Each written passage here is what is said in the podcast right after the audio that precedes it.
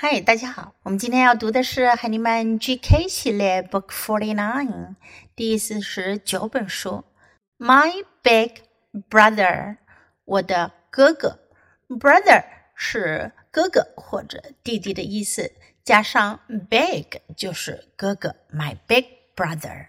First, listen to the story. My big brother.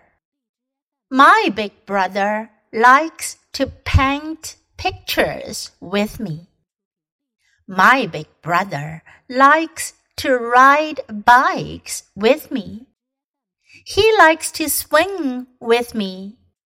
He likes to jump with me. My brother and I like to climb. My brother and I like to slide. My big brother likes to read books with me. My big brother likes me, and I like my big brother. 这本书讲的是兄弟两个一起做事情。My big brother likes to with me. 这里用到一个句型，likes to do something with me，喜欢和我一起做某事。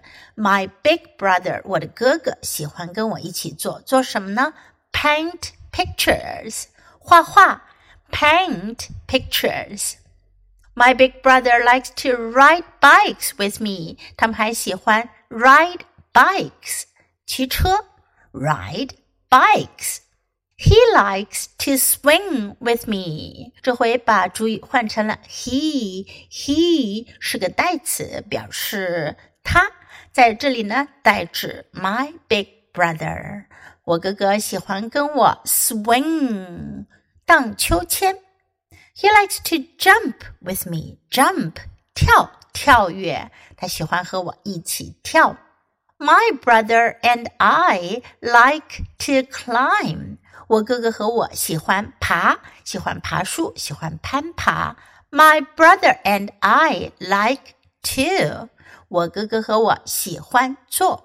这里，my brother and I，我哥哥和我。要注意，在英文当中，如果提到我和某个人来做主语的话，都会讲另外那个人放在我前面，都是说。谁谁谁 and I 谁和我，这个跟我们中文的习惯有点不同。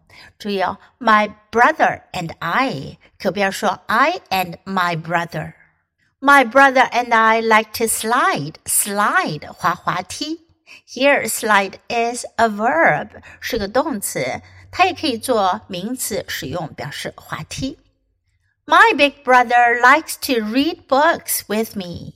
我哥哥喜欢和我一起读书，read books，读书。My big brother likes me，我哥哥喜欢我，and I like my big brother，我喜欢我哥哥。Okay, now let's read the book together, sentence by sentence. Please read aloud. My big brother. My big brother likes to paint pictures with me. My big brother likes to ride bikes with me. He likes to swing with me. He likes to jump with me. My brother and I like to climb.